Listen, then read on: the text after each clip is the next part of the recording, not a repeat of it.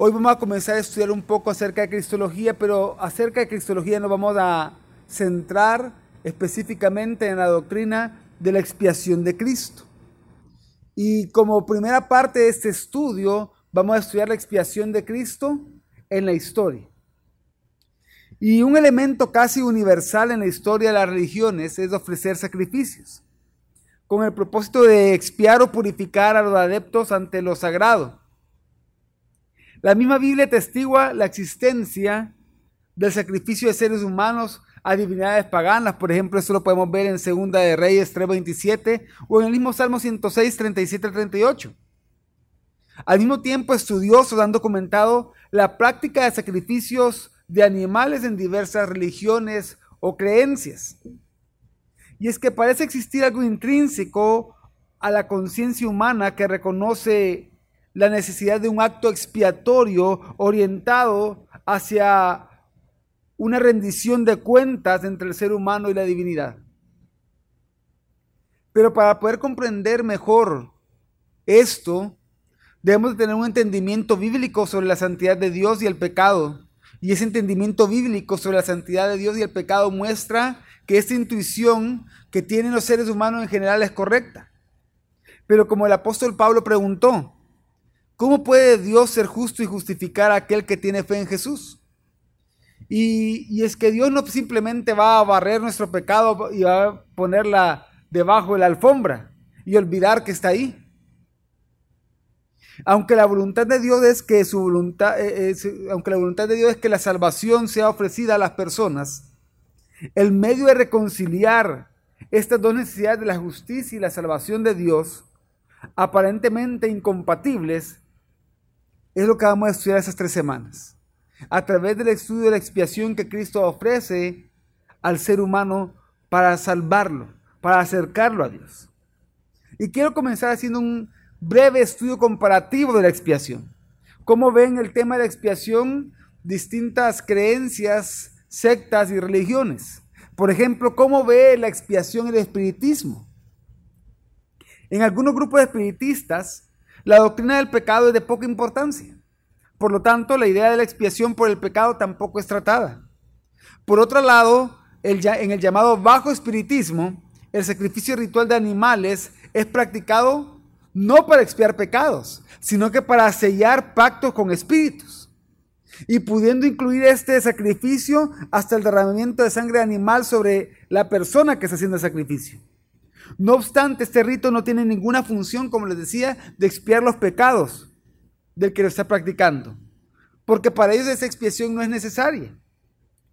En el cardecismo, que se le llama así por, por Kardec, el apellido de la persona que fundó este grupo espiritista, los espíritus que son las personas, los espíritus que son las personas en esta tierra, son espíritus nuevos. Ellos consideran que las personas en esta tierra son espíritus nuevos encarnados pero menos avanzados. O no necesariamente espíritus nuevos, sino que espíritus que han sido excluidos de planetas más avanzados.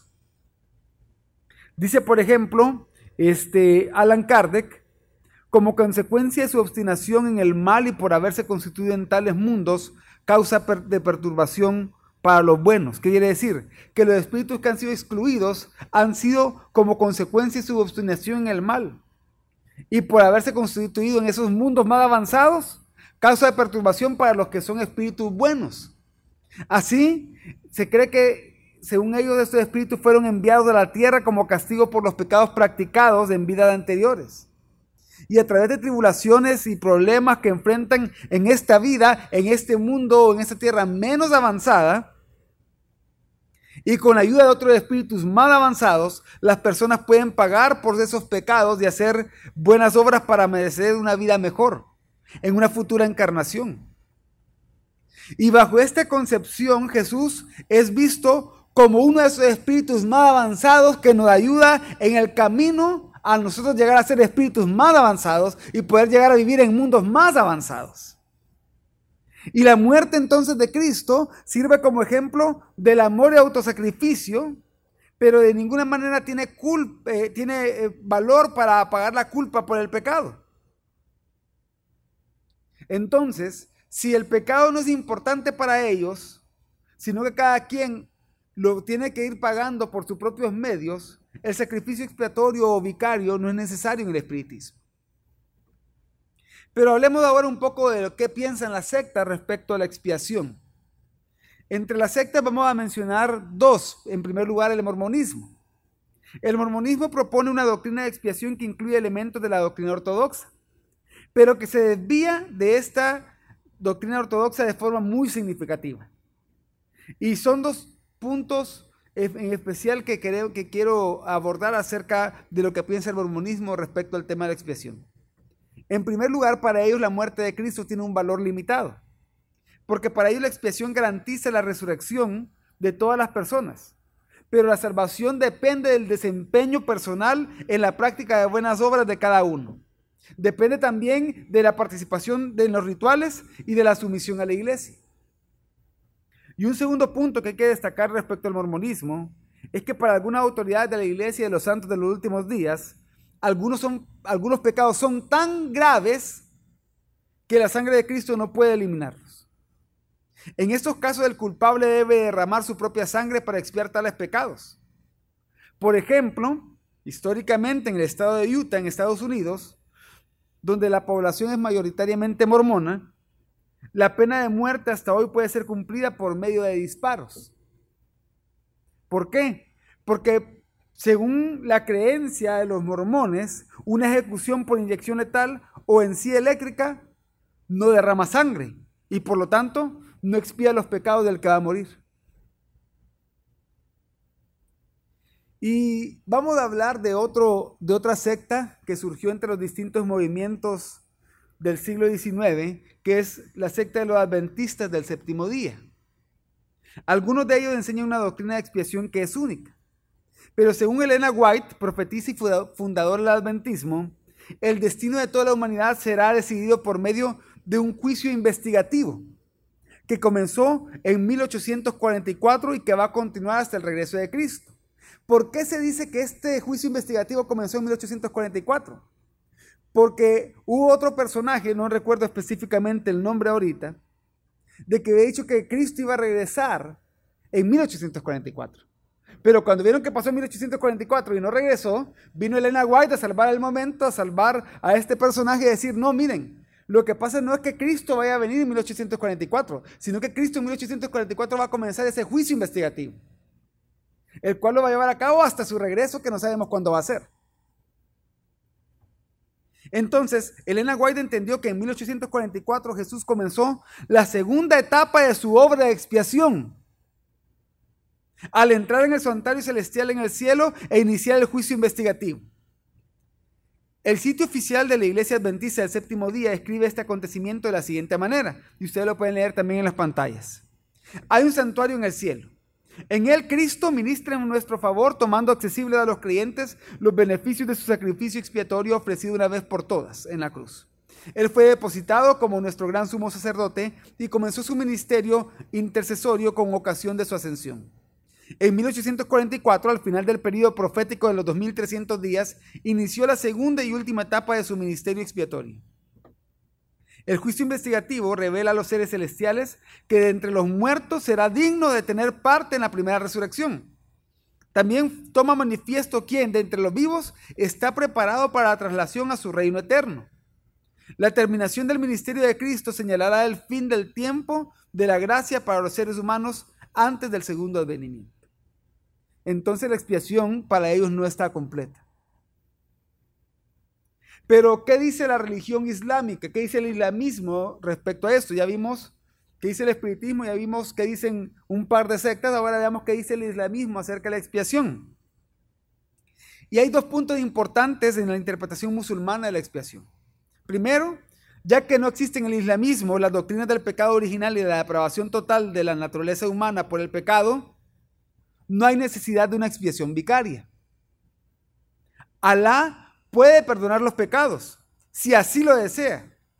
Lo que cuenta es su voluntad de perdonar y el arrepentimiento de la persona que pecó, pero aunque la persona se arrepienta, si Alá no quiere, no lo va a perdonar. La base de la salvación, por lo tanto, es solo la voluntad arbitraria de Alá, teniendo en cuenta la buena obra de los fieles. El segundo punto a destacar en el islamismo es que ellos niegan que Cristo murió en la cruz.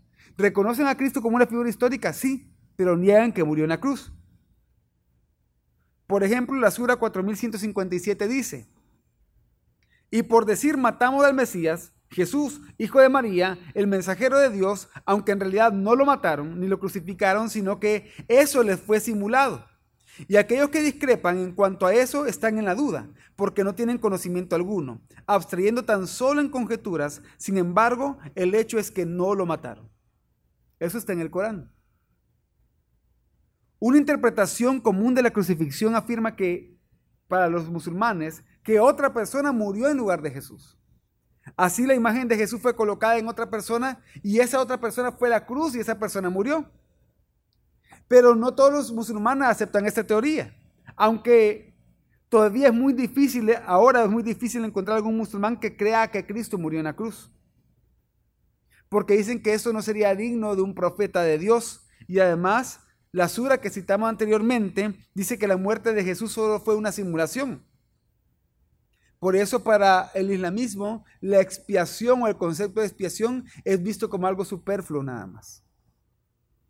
Ahora después de poder ver cómo distintas cosmovisiones ven la expiación, vamos a hacer un estudio de la expiación en la historia de la iglesia. Y vamos a considerar diversas posiciones acerca de la expiación como fueron apareciendo en la historia de la iglesia. No necesariamente una fue consecuencia de otra, sino que fueron apareciendo distintas teorías de la expiación. Y de hecho vamos a ver 10 teorías de la expiación en lo que nos queda del tiempo. Y la primera teoría de la expiación que vamos a ver es la teoría del rescate pagado a Satanás. Esta posición está asociada con los padres de la iglesia primitiva. Ellos enseñaron que la raza humana se tomó cautiva por Satanás, que tenía la autoridad legal sobre ella a causa de la caída. Y entonces Cristo murió para pagar el rescate a Satanás y comprar la libertad de la raza humana. Fue una operación de rescate, fue como que se pagó el, rescate por un secuestro, o se sacaron o se rescataron a unos prisioneros de guerra. Y aquí lo que vemos entonces es que Dios engaña al engañador. Y Cristo fue el cebo para engañar al diablo en esta operación de rescate. Irineo ofrece la más antigua formulación de esta posición, diciendo lo siguiente. El que es perfecto en todo, verbo omnipotente y hombre verdadero, que nos rescató al precio de su sangre, como era conveniente al verbo, entregándose como rescate a favor de los que se convirtieron en esclavos, siendo injustamente dominados cuando pertenecíamos por naturaleza al Dios omnipotente, por la apostasía que, contra la naturaleza, nos había enajenado y convertido en sus discípulos el verbo omnipotente y fiel en su justicia se volvió contra la propia apostasía, rescatando al que era suyo no por la violencia como lo había hecho al principio, dominando sobre nosotros y apoderándose insaciablemente de lo que no era de ella, sino por la persuasión como era conveniente a Dios y sin violencia tomó lo que quería para que al mismo tiempo se salvaguardara la justicia y no perecer la antigua obra modelada por Dios.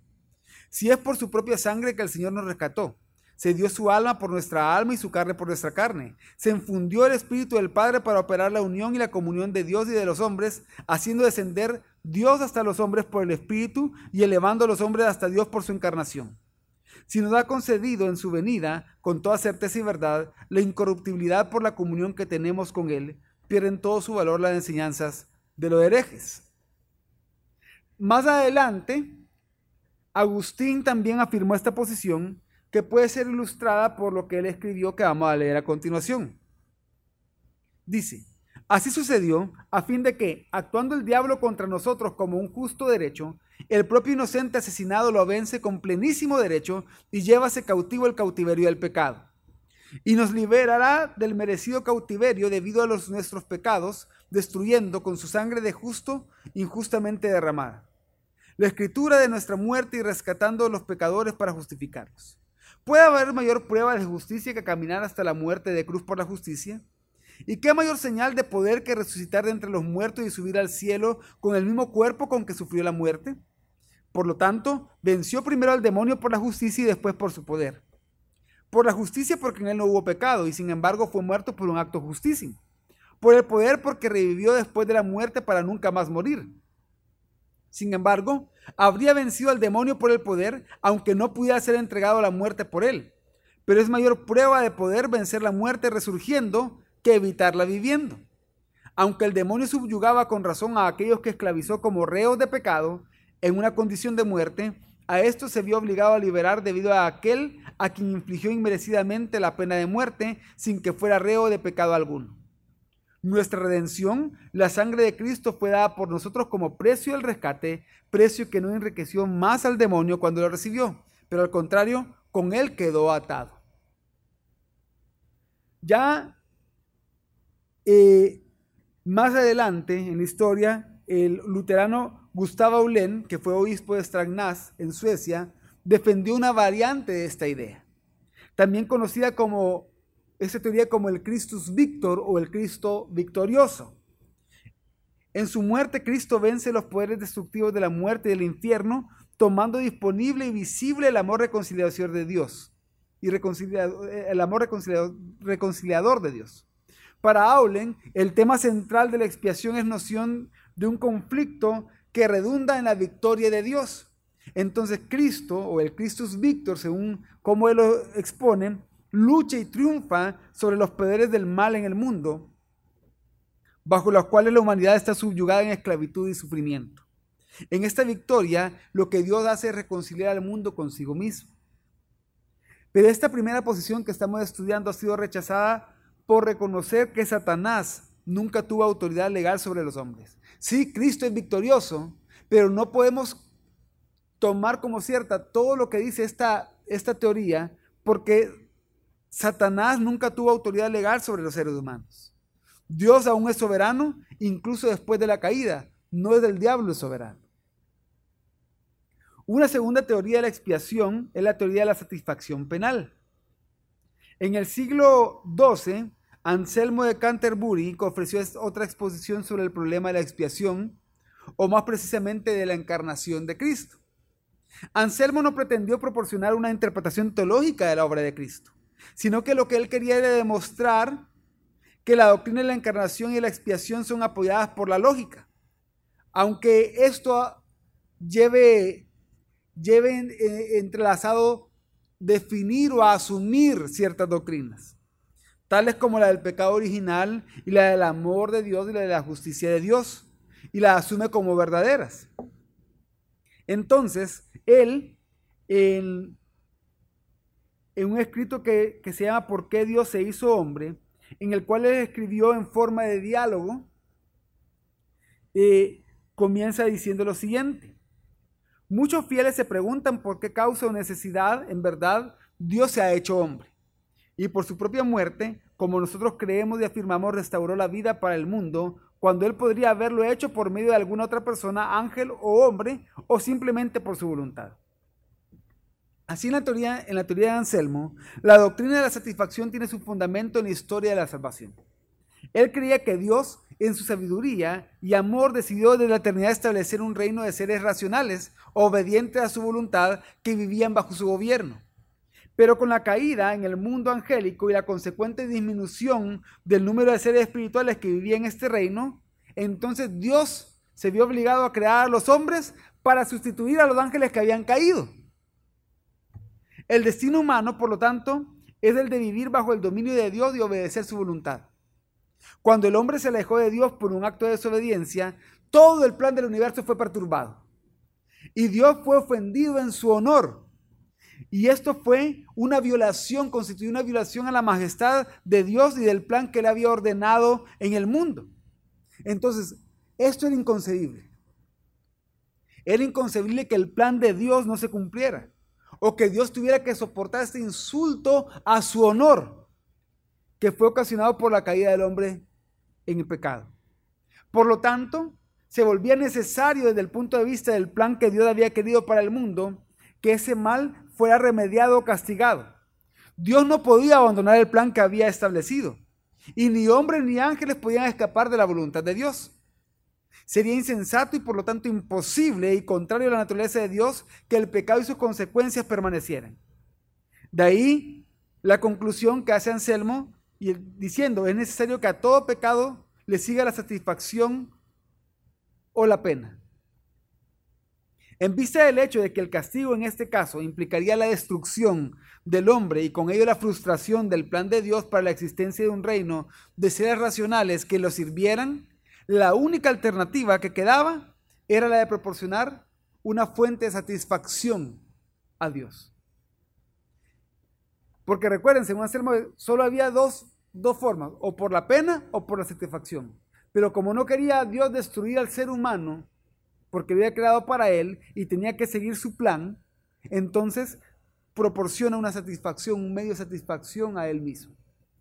El hombre era incapaz de realizar esa, eh, satisfacción, pues una vez que el hombre tiene la obligación de dar perfecta obediencia a la voluntad de Dios, nada de lo que haga podrá ser considerado como recompensa adecuada por el mal que ha hecho. Cualquier cosa que el hombre pudiera intentar hacer es vista apenas como un cumplimiento de su deber y no un cumplimiento perfecto, nunca perfecto. El pecado es un mal mayor de lo que podemos comprender, porque es un insulto al honor de Dios y una violación a su plan para la creación. Entonces, lo que se exigía era una compensación infinita, mayor de lo que existiese fuera de Dios, lo que el hombre no podía realizar claramente. De ello se deduce que nadie podría pagar a Dios todo lo que el hombre le debe en virtud del pecado, excepto el que es mayor que todo lo que existe fuera de Dios, es decir, Dios mismo. Por eso, él siguió escribiendo. Y nadie puede cumplir esta, satisfacción sino el propio Dios. Pero quien debe cumplirla es un hombre. De lo contrario, el hombre no satisface la deuda. Si pues como se ha demostrado, es necesario que la ciudad celestial se complete con los hombres, y esto no puede ser hecho sino con la dicha satisfacción, que no puede ser dada a no ser por el propio Dios, y no debe ser dada a no ser por el hombre, se sigue que es necesario que ella sea dada por un Dios hombre. Cristo es tanto Dios como hombre, y por lo tanto el único que podía expiar la culpa de los hombres. Esa satisfacción fue hecha, según Anselmo, no mediante la vida de Cristo, pues su obediencia era solo aquello que debía a Dios, sino que además de su obediencia era necesaria la muerte de Cristo. Cristo no estaba sujeto a la muerte, sino que se sujetó voluntariamente a, a la muerte, adquiriendo de esta manera el mérito que para siempre repararía los pecados de todos los seres humanos. Y entonces, tomando este mérito accesible al hombre como satisfacción por el pecado, Cristo restauró el plan que había sido frustrado y el hombre llegó a ser reconciliado con Dios.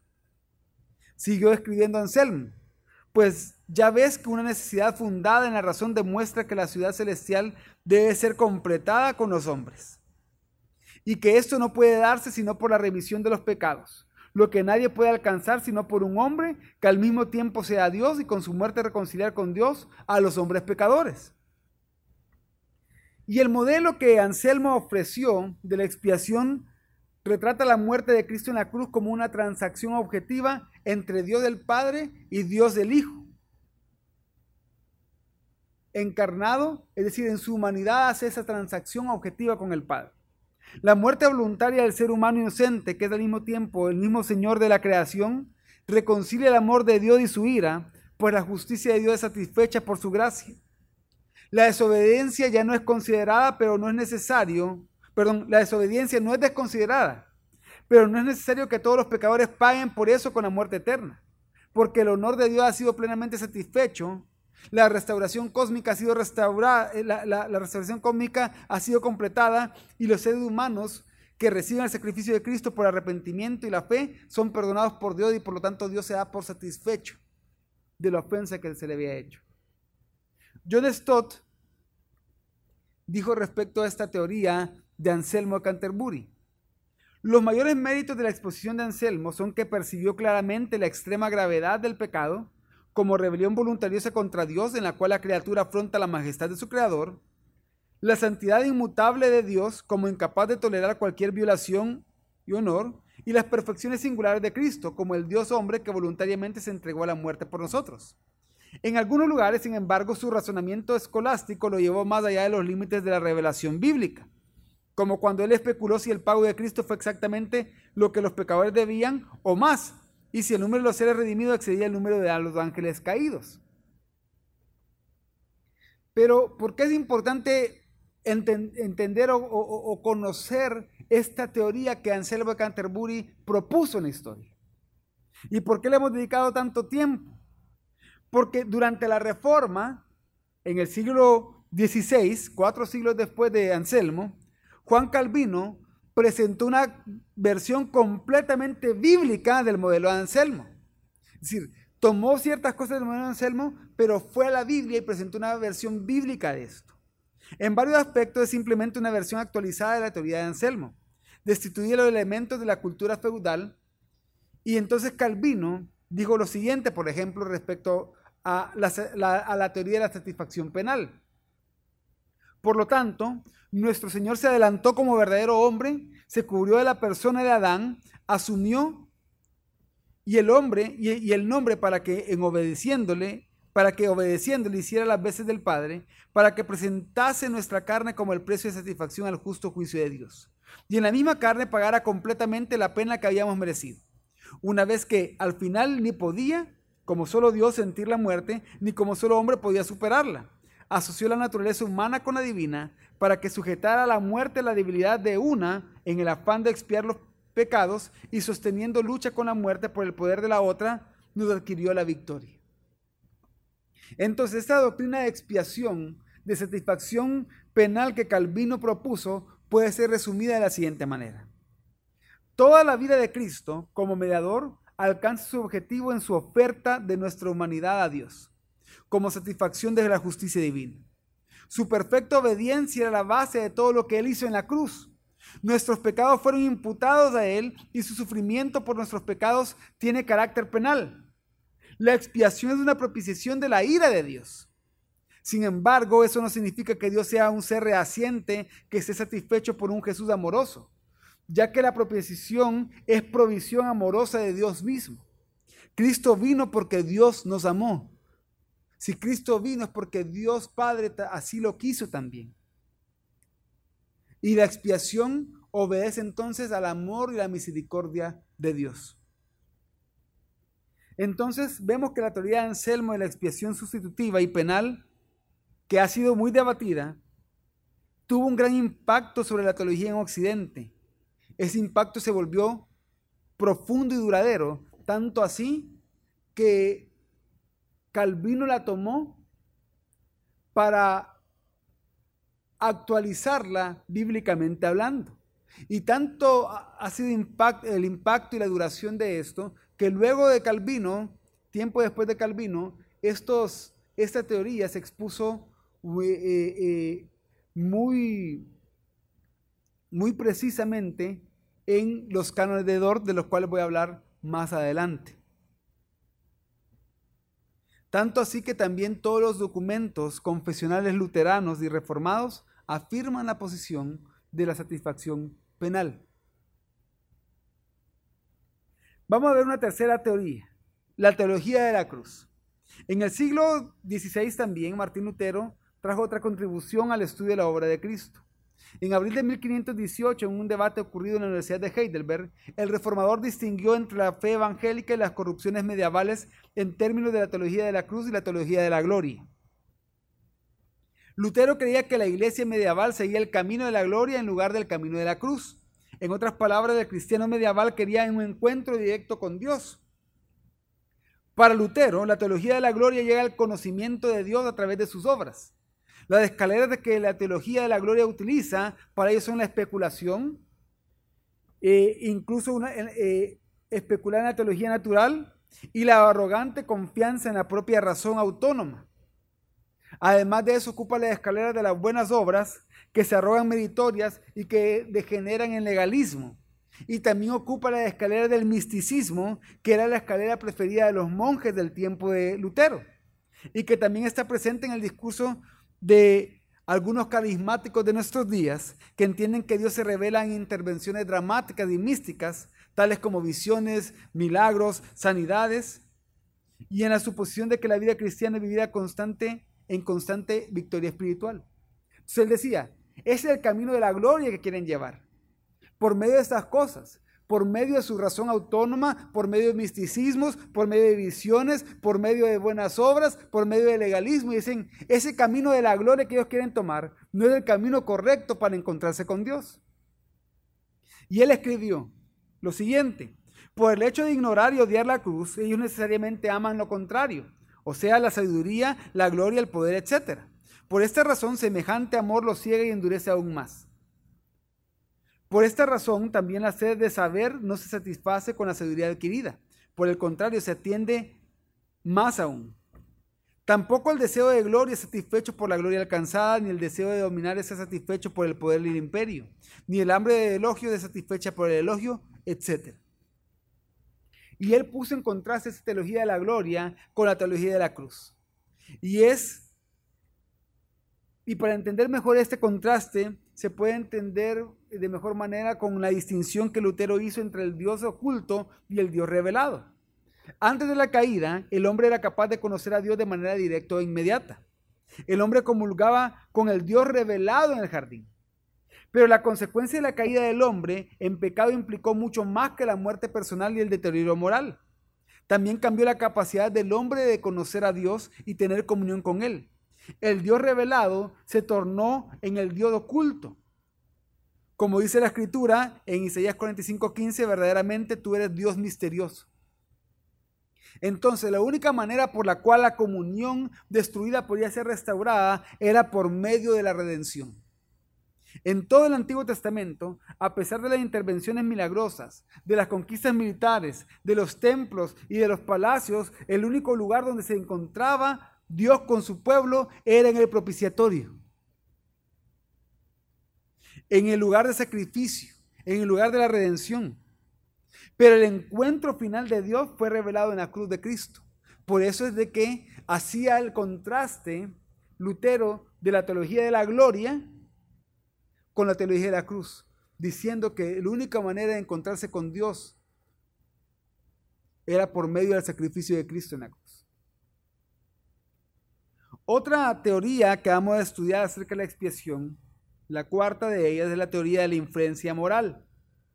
Esta teoría fue primero defendida por Abelardo de París en el siglo XII y se tornó en la posición de los teólogos liberales de los siglos XVII al XIX y también la tomó después el evangelista congregacional Charles Finney, también en el siglo XIX. Para ellos, los que creen en en la teoría de la influencia moral, la expiación fue una revelación de Dios que sufrió con la humanidad, no para pagar la pena del pecado, ni para satisfacer la justicia divina, sino solo para revelar el amor de Dios de manera que los corazones de los hombres se abrieran y se arrepintieran. Finney, por ejemplo, escribió que Dios sabía que la expiación ofrecería a las criaturas los más altos motivos a imitar. El ejemplo es la más poderosa influencia moral que puede ser practicada. Si la benevolencia manifestada en la expiación no subyuga el egoísmo de los pecadores, la situación de estos es desesperante. Y Fini negó explícitamente la expiación vicaria, es decir, el sacrificio sustitutorio de Cristo en la cruz. Porque como él escribió, eh, la expiación vicaria admite que la expiación fue literalmente el pago de un cargo que como hemos visto no es coherente con la, la naturaleza de la expiación. Y la verdad es que la expiación por sí misma no garantiza la salvación de ninguna persona, dijo Finney. Para Finney, la expiación no era un pago por el pecado y tampoco era el fundamento de la justificación. Quiere decir que él creía que el sacrificio de Cristo no era el fundamento de la justificación. Esta teoría presupone que no fue Dios quien se separó de los hombres, sino que los hombres fueron los que se alejaron de Dios y por lo tanto los hombres, así como se alejaron, ellos mismos se pueden acercar por sus propios medios. Por eso la teoría de la influencia moral implica que la muerte de Cristo no fue necesaria para que Dios pudiera perdonar nuestros pecados, sirviendo solo para persuadir a los pecadores a arrepentirse. La expiación no cambia nada objetivamente. Dios está dispuesto a recibir a todos los hombres independientemente del sacrificio en la cruz. Este ejerce influencia moral sobre el hombre, siendo que Cristo murió nada más como un ejemplo. Su muerte no es necesaria, pues Dios no necesita satisfacción de nada. Y así vamos a estudiar también otra teoría que se llama la teoría del ejemplo. Durante el siglo XVI, los socinianos afirmaron que Dios no necesitaba pago alguno por la pena del pecado. Dios podría perdonar el pecado cuando Él quisiera, sin algo como el pago de un precio. El propósito de la vida y de la muerte de Cristo para ellos era inspirar nada más a la gente a imitar a Jesús y a conseguir la vida eterna a través de su obediencia a la ley de Dios. Y esta teoría estaba totalmente fundamentada en el pelagianismo, en la completa voluntad del ser humano y en el hecho de que el ser humano no cayó junto con Adán. Y también los socinianos llegaron con esa teoría a negar la divinidad de Cristo. La teoría del ejemplo también se ve de otras maneras.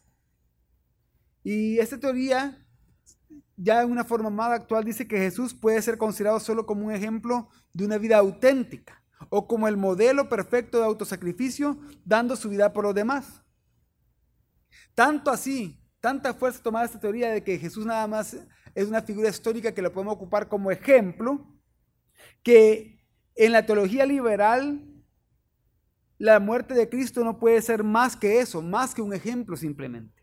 Porque los teólogos liberales interpretan a Cristo según los presupuestos del naturalismo filosófico, que controlan que el naturalismo filosófico controla la metodología de los teólogos liberales, diciendo no puede existir milagros ni pueden haber cosas sobrenaturales en la palabra de Dios. Por lo tanto, eh, como se aprendió hace varias doctrinas atrás, tenemos que quitar todo lo místico, todo sobrenatural de la Biblia y solo dejar lo histórico y comprobable. Y hablando del hombre moderno, Rudolf Bullmann dijo, por eso mismo, el hombre moderno tampoco puede entender la doctrina de la satisfacción propiciatoria a través de la muerte de Cristo. ¿Cómo puede mi culpa ser expiada por la muerte de un inocente si es que se puede hablar de alguien así? ¿Qué conceptos de culpa y justicia se encuentran a la base de tales concepciones? ¿Qué concepto primitivo de Dios? Si debemos entender el concepto de la muerte de Jesucristo como expiatorio de pecados a partir de las ideas sacrificiales, ¿Qué mitología primitiva que un ser divino hecho ser humano expide a través de su sangre los pecados de los seres humanos? Perdón, expide a través de su sangre los pecados de los seres humanos. Y sigue diciendo él, él, esta interpretación mitológica en la que se mezclan concepciones sacrificiales y una teoría jurídica de satisfacción no es admisible para nosotros. ¿Saben qué es lo tremendo de esto? que hay facultades de teología en nuestro país que enseñan esto, que, esto, eh, que creen esto que acabamos de leer. Facultades de teología. Entonces, para ellos, la cruz no significa el perdón de los pecados en el sentido forense, en el sentido penal. Para ellos, el evento de la cruz y la resurrección, que Budman entiende como solo un acontecimiento, exige una decisión de fe. Y la fe en la cruz es un acto de autorrenuncia a favor de la liberación del ser humano de sí mismo para tener una vida auténtica siguiendo el ejemplo de Jesús nada más. Para Bullman, la cuestión de la historicidad de la cruz es irrelevante, no importa si sucedió o no. La teología liberal en general mantiene una actitud escéptica respecto a la veracidad de las narrativas que encontramos en la Biblia. Eh, ellos afirman que muy poco puede ser conocido con certeza. Dicen que podemos saber que fue crucificado, pero nadie puede saber lo que sucedió con su cuerpo. Solo una cosa es cierta, dicen los teólogos liberales. Él nunca resucitó. Y así pasamos a la sexta teoría, que es la teoría del gobierno. Esta teoría del gobierno fue defendida primero por el jurista Hugo Grotius, un alumno de Jacobo Arminius, y luego por Richard Baxter, un importante ministro puritano del siglo XVII. En esta teoría del gobierno, eh, explica o trata de que Dios no requiere una satisfacción, un pago por el pecado, porque aunque el pecador merezca la muerte, Dios puede hacer exenciones a su propia ley, si así lo desea. Sin embargo, Dios no escogió simplemente ignorar el pecado, como podría haber hecho, porque Él quiere mantener su gobierno moral del universo. Para lograrlo, él tenía que demostrar su displacer hacia el pecado por medio de la muerte de Cristo. Por lo tanto, la muerte de Cristo no pagó la pena del pecado y su sacrificio no fue sustitutivo, ya que los pecadores podrían haber pagado ellos mismos de este precio si Cristo no hubiera muerto en la cruz. Esto dice que lo que quería nada más Dios entonces era, por así decirlo, atemorizar, poniendo un ejemplo respecto a que Él iba a mantener el gobierno del mundo. Y que lo iba a hacer incluso haciendo morir a Cristo. Para esa teoría entonces la expiación permite a Dios perdonar a pecadores que se arrepienten, pero también enfatiza que Dios no se regocija con el pecado y, con castigar a aquellos que permanezcan en sus pecados. Y los pecadores entonces deben de, de concluir que para que el mundo pueda ser gobernado de manera apropiada, ellos tienen que ser moralmente obedientes a Dios. Entonces Dios castiga el pecado para impedir, para impedir que las personas sean pecadoras, para impedir que las personas se salgan de su gobierno. Y por eso es que Dios castiga el pecado, para mantener el control de todo. Su naturaleza, la naturaleza de Dios no exige satisfacción, según esa teoría. Esta teoría también tiene el apoyo de muchos teólogos arminianos como una opción para evitar la doctrina de la expiación eficaz. Así vamos a pasar a una séptima teoría, la teoría mística. Para esta posición, al encarnarse Jesús, entró en la vida de la raza humana para elevarla a nivel de lo divino. Jesús fue capaz de vencer las influencias corruptas de la naturaleza humana y transformarla, para que fuera unida nuevamente con la naturaleza divina. Esta era la perspectiva de Friedrich Schleiermacher a mediados a mediados del siglo XVIII. Este filósofo rechazaba la doctrina de la encarnación y lo que hizo él fue sustituirla por una cristología basada en la experiencia de la conciencia de Dios. De hecho, él criticaba la doctrina clásica de las dos naturalezas de Jesús. Decía, es que no, Jesús no tenía naturaleza humana y naturaleza divina, eso es ilógico. En su entendimiento, dos naturalezas no pueden estar presentes en un solo individuo. Entonces, en lugar de la doctrina de las dos naturalezas de Jesús, este filósofo introdujo el concepto de dos aspectos de Jesús. Decía, es que Jesús tenía un carácter ideal y su capacidad de reproducir ese carácter en otros. Entonces, para él, Cristo es igual al resto de la humanidad, excepto por el hecho de que desde el principio él poseía una absoluta y poderosa conciencia de Dios. Cristo es exactamente igual que nosotros, a excepción que él tenía una gran conciencia de Dios que nosotros no tenemos. Y esta conciencia no era producto de la humanidad, era el resultado de la acción de Dios en su vida. Pero también él dice que aunque él fuera el resultado de la acción de Dios en su vida, esa conciencia que él tenía de Dios era completamente humana. Por lo tanto, todos podemos llegar a tenerla y Cristo nos ayuda a tener esa conciencia de Dios. Y él decía que a partir de su nacimiento, Cristo vivió plenamente consciente de su dependencia de Dios. Entonces, para Schleiermacher, el Redentor es, por lo tanto, como todos los hombres, en virtud de identidad con la naturaleza humana, pero distinto de ellos por el poder constante de su conciencia de Dios, que es la auténtica existencia de Dios dentro de él. O sea que él niega que Jesús fuera Dios, en otras palabras. Esta conciencia ideal de Dios que Jesús poseía era suficiente para expresar lo que el cristiano llama la divinidad de Jesús. O sea que Jesús no era realmente divino, sino que lo que nosotros llamamos divinidad de Jesús, según ellos, era esa gran conciencia de Dios que Jesús tenía. Y así la obra redentora de Jesús trae al creyente dentro del poder de su conciencia de Dios y esa es su actividad redentora. ¿Qué quiere decir? Que Jesús no perdona nuestros pecados, sino que la obra redentora de Jesús consiste que así como Él tenía la conciencia de Dios, nos debe dar una conciencia de Dios a nosotros, para que pudiéramos entonces acercarnos a Dios.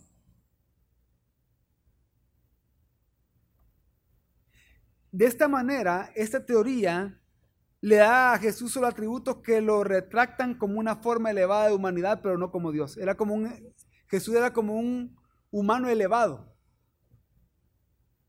Y esta teoría misma acaba desembocando entonces en panteísmo. Que todos nosotros al llegar a tener una conciencia mayor de Dios, podemos llegar a ser considerados divinos, así como Cristo tenía una mayor conciencia de Dios y, fue, y llegó a ser considerado divino. Vamos a hablar de una octava teoría que se llama la teoría de la reconciliación. Pocos teólogos en el siglo pasado se dedicaron a estudiar la obra de Cristo con tanto afín como Karl Barth lo hizo. Para él en Jesucristo la humanidad y la divinidad se unen sin comprometer la trascendencia de Dios. No existe la posibilidad de que el hombre tenga acceso a Dios. Es siempre Dios en libertad quien se dirige al ser humano. El hombre no puede ser salvo por medio de sus obras y de sus hechos y de sus esfuerzos. La salvación es obtenida únicamente por la gracia de Dios. Él escribió lo siguiente, en vista de su Hijo, que debía hacerse hombre y portador de los pecados de los hombres, Dios amó al hombre y con el hombre todo el mundo desde la eternidad antes aún de crearlos. Según esta teoría entonces de la reconciliación, Dios decidió ser misericordioso con el mundo en Jesucristo.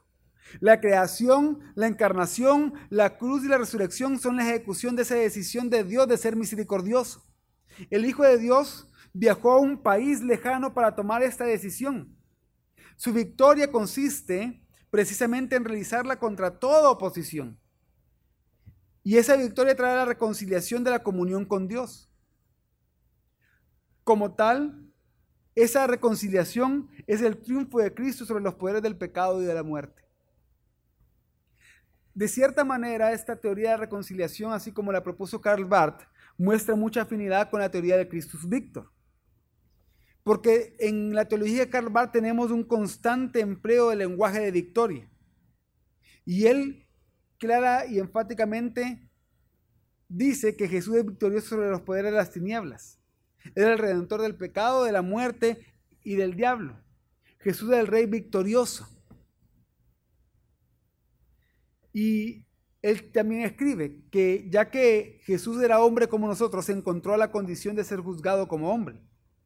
Pero como hijo de Dios y él mismo siendo Dios, tenía toda la competencia y autoridad para hacerse justicia. Y además, como juez divino en medio de nosotros, tenía toda la autoridad en su propio abandonarse el juicio en nuestro lugar, para ejercer la justicia de la gracia, para declararse verdaderamente libre de acusación, del juicio y de la pena en virtud de lo que él tuvo que experimentar en nuestro lugar y para salvarnos del inminente peligro de perderse. Al ponerse con divina libertad en el camino de la obediencia, no vaciló en hacer suya en ese mismo abandono la voluntad de su Padre, haciéndolo por nosotros, asumiéndose así para que la justicia se cumpliera enteramente. Nuestra acusación, nuestro, nuestra acusación, nuestro el juicio y nuestra pena sufriendo por tanto en nuestro lugar y por nosotros, ha realizado nuestra reconciliación con Dios. Y según él, la victoria no es fundamentalmente diferente de una muerte por nuestros pecados, incluso una satisfacción de la justicia divina. Esto se debe al hecho de que Bar reconoce que el pecado es enemistad contra la gracia de Dios, el rechazo de ser alguien que recibe a Dios. Por eso el Hijo de Dios, en su viaje, en su encarnación, sufre por nuestro pecado y él tiene que sufrir la ira de Dios. Él escribió también lo siguiente. En ese lugar no solo soportó la enemistad del hombre contra la gracia de Dios, revelándola en toda su profundidad, soportó la carga mucho mayor, la ira justa de Dios contra los enemigos de su gracia, la ira que tiene que recaer sobre nosotros. Puesto que Cristo asume nuestro lugar y sufre la ira, Bart puede decir que ahora esa ira es removida de nosotros, pues Cristo intervino en nuestro favor. La resolución en que el hombre como tal está posicionado contra la gracia fue expiada. Cristo es aquel que fue cargado con nuestro pecado, alguien que sufrió el castigo por nuestro pecado. Jesús, según esta teoría y según lo que la teología de Bard es aquel a través del cual la obra de Dios se hace para con nosotros y en nosotros. Como Él es aquel que en rechazo y elección ejecuta la decisión de Dios y es a través de Él y en Él que morimos y nosotros somos resucitados. Si ustedes se dan cuenta, esa teoría tiene mucho de la, de la teoría de, la victoria de Cristo, pero también de la teoría de la satisfacción penal. Pero lo, lo, lleva más a, a, enfocarse en la reconciliación que Cristo logró. Entonces dice que en Cristo la vieja persona fue destruida y una nueva es construida. En ese sentido, Jesús es nuestro sustituto o representante, aquel que tomó nuestro lugar. Jesús asumió de modo activo y pleno el lugar en que estamos y deberíamos de estar. Buscamos continuamente entonces nosotros escapar de ese lugar, pero Él permanece en ese lugar hasta el final en nombre de nosotros y en representación nuestra. Por eso que una vez que Jesús muere por nosotros, nosotros sufrimos y morimos en Él y con Él para ser reconciliados con Dios. La penúltima teoría se llama la teoría del abandono por el Padre. Esta perspectiva ha surgido en años recientes. En el siglo pasado, ahí por la década de los 40, en los escritos de Jurmel Montman surgió esta teoría y después fue adoptada por teólogos de la liberación y aplicada al contexto social y político de América Latina. Este nuevo enfoque se centra en el Cristo crucificado como alguien desamparado por Dios, en solidaridad con los sufrimientos de los pobres y desamparados. Robert Letam demuestra cómo Moltmann tomó uno de los más importantes temas de la teología de Martín Lutero, el tema de la teología de la cruz, y a partir de ahí comenzó a hablar del Dios crucificado. Para Moltmann en la cruz, Dios mismo participa del sufrimiento presente en la creación. Dios soportó el abandono al cual solo el marginado y el pobre son sometidos. Y en el clamor de Jesús, Dios mío, Dios mío, ¿por qué me desamparaste? Él ahí lo que hace es detectar una revelación trinitaria, que el Hijo sufrió el abandono y así se identifica con aquellos que son abandonados, que están abandonados por Dios. Y el Padre, por su parte, sufrió con el hecho de que el Hijo fuera entregado al abandono. Y el Espíritu que justifica el impío procede de ese acontecimiento, de ese abandono. Y esta nueva comprensión trata de recordar que, lejos de ser indiferente al sufrimiento presente en la creación, el mismo Dios sufre con la humanidad. El enfoque entonces de esa teoría recae sobre el pecado social y corporativo, en, detrimento del aspecto personal e individual. La muerte de Cristo fue ocasionada por la pecaminosidad de las estructuras sociales y económicas junto con opresión e injusticias derivadas. Como resultado, el pecado contra el prójimo se trata prioritariamente como pecado contra Dios. Y por su parte, el pecado contra Dios se considera algo que consiste en pecado contra el prójimo. Y una última teoría que vamos a estudiar hoy es la teoría de la muerte espiritual de Jesús. A finales del siglo XX, en el contexto norteamericano y brasileño, algunos adeptos de la teología de la prosperidad afirmaron que Jesús pagó el precio del pecado de la humanidad en el infierno, no en la cruz. ¿Qué quiere decir? Que Jesús no pagó ningún precio en la cruz, sino que Jesús fue al infierno y ahí pagó el precio. Ellos dicen que siendo solo un hombre, después de su muerte, Jesús fue al infierno y que en el infierno fue torturado tres días por Satanás y así fue que pagó el precio del pecado. Que él murió espiritualmente y asumió una naturaleza pecaminosa o sea, que dicen que Jesús murió espiritualmente y que Jesús tuvo naturaleza pecaminosa estando en el infierno. Y que en el tercer día, por la fe, Jesús nació de nuevo, fue regenerado cuando el Espíritu Santo vino para rescatarlo. Jesús salió del infierno, venció a Satanás, resucitó y entró en el cielo, donde derramó su sangre en el altar de Dios. Después de nacer de nuevo, Jesús nuevamente recibió la naturaleza de Dios. Quiere decir que Jesús en algún momento perdió la naturaleza de Dios.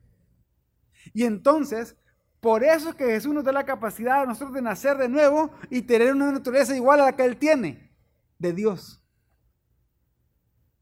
Eso es lo que dice la, teoría de la muerte espiritual de Dios, que predican muchos del Evangelio de la prosperidad. ¿Qué podemos concluir entonces? Quiero concluir con lo que dice los cánones de, los cánones de Dort, parte de los cánones de Dort, Solo recordarles que los cánones de Dort siguen la teoría de la satisfacción penal. Y los cánones de Dort surgieron históricamente porque hubo una remonstranza, hubo una reclamación de parte de seguidores de Jacobo Arminio en que en las iglesias eh, reformadas holandesas se tenía que dejar de enseñar algunas cosas y ellos pidieron que se enseñaran otras. Y específicamente ellos lo presentaron en cinco puntos o en cinco aspectos o cinco grandes temas. Entonces, eh, en el sino de Dort se reunieron varios teólogos y pastores y de ahí surgieron los cánones de Dort como una respuesta a esa remonstranza. Y se respondieron también en cinco aspectos, en los cinco grandes temas que también ellos mismos estaban reclamando. Entonces los cánones de Dort, siguiendo la enseñanza de Calvino, resumieron la posición reformada clásica sobre esta cuestión de la siguiente manera. Dios es no solo supremamente misericordioso, sino también supremamente justo. Y como Él se reveló en su palabra, su justicia exige que nuestros pecados, cometidos contra su infinita majestad, sean castigados en esta vida y en la futura, en cuerpo y alma. No podemos escapar de esas sanciones a menos que se cumpla la justicia de Dios. Por nosotros mismos, sin embargo, no podemos cumplir tal satisfacción ni podemos librarnos a nosotros mismos de la ira de Dios. Por eso Dios, en su infinita misericordia, dio a su Hijo único como nuestro fiador, por nosotros o en nuestro lugar. Se hizo pecado y maldición en la cruz para que pudiera satisfacer a Dios por nosotros. Esta muerte del Hijo de Dios es el único y perfecto sacrificio por los pecados, de valor y dignidad infinitos, abundantemente suficiente para expiar los pecados del mundo entero. Esta muerte de tan gran poder y valor, porque quien, quien se sometió a ella era no solo hombre verdadero y perfectamente santo, sino también el Hijo único de Dios. Él es Dios eterno e infinito junto al Padre y el Espíritu Santo. Así debía ser nuestro Salvador. Además, sentía al morir la ira y la maldición de Dios que merecemos por nuestros pecados. La promesa del Evangelio es que todo aquel que cree en el Cristo crucificado no perezca, pero tenga la vida eterna. Esta promesa debe ser anunciada y proclamada sin discriminación a todos los pueblos y a todos los hombres, a los que Dios en su buen propósito envía el Evangelio con el orden de que se arrepientan y crean. Y esto es lo que creemos nosotros.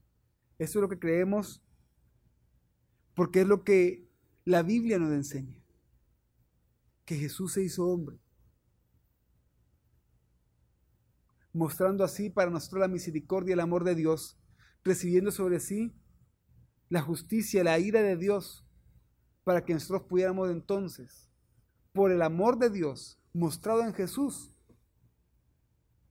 ser perdonados de nuestros pecados y ser hechos salvos por Cristo Jesús. Amén.